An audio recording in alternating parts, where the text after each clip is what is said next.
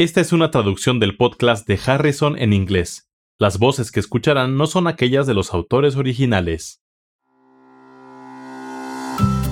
Hola, bienvenidos al podcast de Harrison, donde se revisen conceptos importantes en medicina interna. Soy Kathy Handy. Y yo soy Charlie Wiener. Venimos de la Johns Hopkins School of Medicine. Bienvenidos al episodio 61. Varón de 52 años con fiebre y escalofríos. Se trata de un varón de 52 años con antecedente de cirrosis alcohólica que se presentó por padecimiento de un día de evolución con fiebre y escalofríos. Además, refiere mareo, palpitaciones y ha desarrollado una erupción en las piernas. Se requiere mucha más información. Necesitamos saber su estado general de salud, en especial el estado de su cirrosis. Esto tendrá un gran impacto en el diagnóstico que pudiera realizarse porque la cirrosis se acompaña de varias complicaciones. También se necesita más información sobre la presencia de lesiones cutáneas. El paciente tiene cirrosis documentada por una antigua infección por virus de la hepatitis C. Toma espironolactona desde hace más de un año por asitis mal controlada. No tiene varices esofágicas documentadas y desde su última hospitalización, hace un año, ha evolucionado bastante bien. Su índice internacional normalizado o INR es de 1.8. La coagulopatía es casi universal en pacientes con cirrosis. Hay disminución de la síntesis de factores de coagulación y alteración de la eliminación de anticoagulantes, de forma que no es de sorprender el incremento en el INR. Los pacientes cirróticos también se encuentran en riesgo de infección. En pacientes con cirrosis y asitis lo suficientemente grave para hospitalización, puede ocurrir peritonitis bacteriana espontánea hasta en 30% de los casos y tiene una tasa de mortalidad cercana a 25%.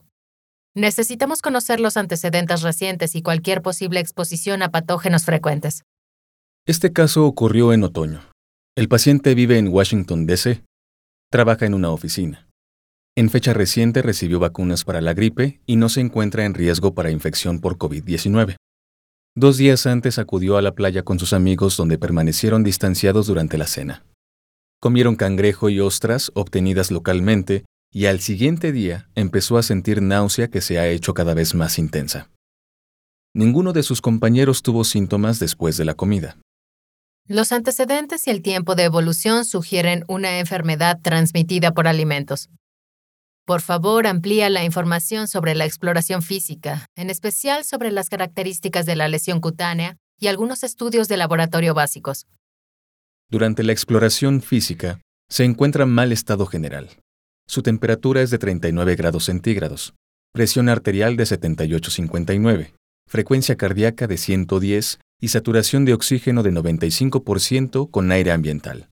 Tiene múltiples áreas anormales en sus extremidades inferiores con placas eritematosas, algunas de las cuales tienen aspecto de equimosis. En algunas de las equimosis se han desarrollado vesículas, están presentes en ambas extremidades inferiores y no hay lesiones en las extremidades superiores. En los estudios de laboratorio se reportaron 1.700 leucocitos, electrolitos normales y creatinina sérica de 2.3 miligramos por 100 mililitros. Su recuento plaquetario es de 30.000 y el índice internacional normalizado es de 2. A partir de esta información, el paciente se encuentra en septicemia. Es preocupante la bacteriemia continua con exantema. El paciente debe ser hospitalizado en la unidad de cuidados intensivos con administración intensiva de soluciones parenterales, dado que padece cirrosis.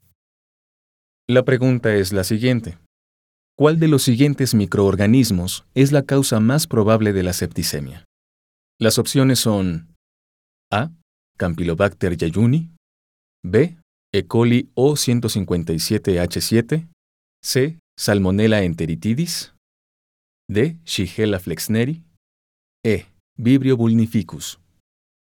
Todas las opciones enumeradas pueden causar enfermedades transmitidas por los alimentos. Pero debido a que este paciente tiene cirrosis y presenta septicemia, junto con la erupción en las extremidades inferiores, yo elegiría la opción E. Vibrio vulnificus. Mm, ¿Por qué? Es importante reconocer el escenario clínico de la septicemia por vibrio. Creo que los médicos recuerdan la primera vez que ven a un paciente con esta enfermedad. Aunque la infección con vibrio es poco frecuente, este organismo es la causa más común de infecciones graves por vibrio en Estados Unidos. Como la mayor parte de los vibrios, Vibrio vulnificus prolifera en los meses cálidos de verano y requiere un ambiente salino para su crecimiento. En Estados Unidos, las infecciones en seres humanos típicamente ocurren en los estados costeros entre mayo y octubre y afectan a menudo a varones mayores de 40 años. Vibrio vulnificus se ha vinculado a dos síndromes distintos. Un síndrome primario de septicemia que ocurre por lo general en pacientes con enfermedad hepática subyacente, como este paciente. Y el segundo síndrome es una infección primaria de una herida que por lo general afecta a personas sanas. Conozcamos más sobre la septicemia por vibrio. ¿Qué parece el diagnóstico en este caso? Los pacientes que acuden con septicemia primaria tienen un periodo medio de incubación de casi 16 horas, después de lo cual desarrollan malestar general, escalofríos, fiebre que durará más de una semana. Casi 30% de los pacientes desarrollan hipotensión que es aparente al momento de la hospitalización. En la mayoría de los casos ocurren manifestaciones cutáneas, por lo general en las primeras 36 horas a partir del inicio de los síntomas, y por lo general afectan las extremidades inferiores más a menudo que los brazos y el tronco. Una secuencia común son las placas eritematosas seguidas de equimosis, vesículas y ampollas. De hecho, la septicemia con lesiones cutáneas ampollosas hemorrágicas sugiere el diagnóstico bajo las circunstancias apropiadas. En estas lesiones era evidente la necrosis y la esfacelación. El tiempo de evolución y las características de las lesiones cutáneas parecen típicos. ¿Qué se puede comentar sobre sus estudios de laboratorio? En general, los estudios de laboratorio revelan leucopenia más que leucocitosis, trombocitopenia o incremento en los productos de la degradación de fibrina. Este paciente tuvo los datos típicos con leucopenia y plaquetopenia. Cabe recordar que en los pacientes con cirrosis es típica la trombocitopenia. En este caso, ¿son útiles los hemocultivos para este síndrome? ¿Suelen ser positivos? ¿Cuál es el pronóstico general de este tipo de septicemia? Sí, es correcto todo lo anterior con respecto a la trombocitopenia, así como los hemocultivos serían útiles. Vibrio vulnificus se puede cultivar en la sangre o incluso de las lesiones cutáneas. La tasa de mortalidad se aproxima a 50% y la mayoría de las muertes son causadas por septicemia no controlada. Por lo tanto, el tratamiento oportuno es crítico y debe incluir la administración de antibióticos empíricos, el desbridamiento agresivo de cualquier herida necrótica y el tratamiento de sostén. ¿Qué antibióticos se sugieren? Es sensible in vitro a varios antibióticos, incluidas tetraciclinas, fluoroquinolonas y cefalosporinas de tercera generación. Datos de modelos en animales sugieren que las fluoroquinolonas o la combinación de tetraciclina con una cefalosporina de tercera generación deben utilizarse en el tratamiento de la septicemia por Vibrio vulnificus. ¿Y las otras causas? Se mencionó que todas podrían causar enfermedad transmitida por alimentos. En lo que se refiere a Campylobacter jejuni, es una causa común de gastroenteritis transmitida por alimentos, por lo general por pollo. Causa debilidad significativa, pero no suele producir septicemia. La complicación más temible es el síndrome de Guillain-Barré.